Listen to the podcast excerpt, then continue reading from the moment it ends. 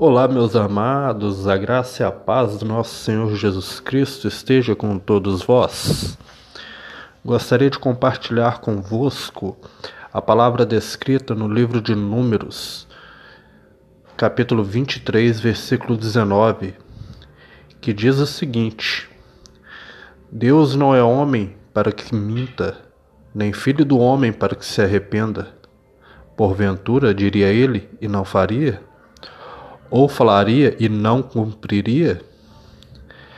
Este é o Deus da nossa vida, este é o Deus que tem o melhor para você. Esse é o Deus que quer cumprir todas as promessas dele na sua vida. E hoje ele te chama a fazer um concerto com ele, a se arrepender dos seus pecados, dos nossos pecados e ser uma nova criatura na Sua presença. Hoje, Cristo está nos chamando para uma nova vida. Ele está nos chamando para termos comunhão com Ele. Ele está nos chamando para termos uma vida plena com Ele. Quantas vezes sentimos fome na nossa vida? Todos os dias, né? Mas quando comemos do pão da vida, estamos saciados. Sentimos sede todos os dias, mas quando bebemos da água da vida, ficamos saciados. E é este alimento que estou te oferecendo neste dia. É este alimento que quero trazer a você neste momento.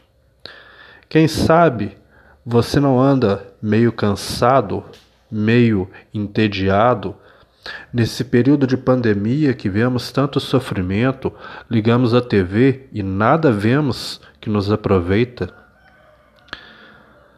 Por que não meditar na palavra de Deus? Por que não acreditar naquele que nos criou?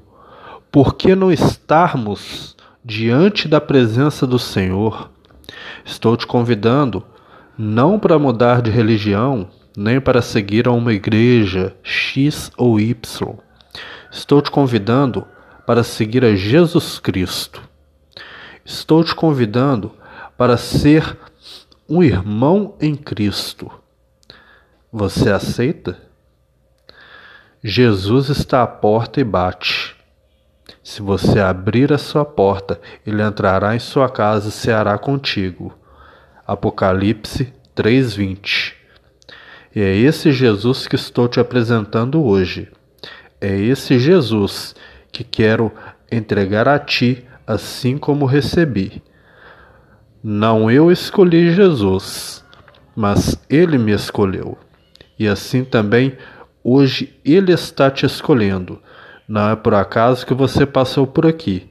E se passou, Aceite ao Senhor Jesus como seu único e suficiente Salvador, pois Ele é o único que pode te dar a vida eterna.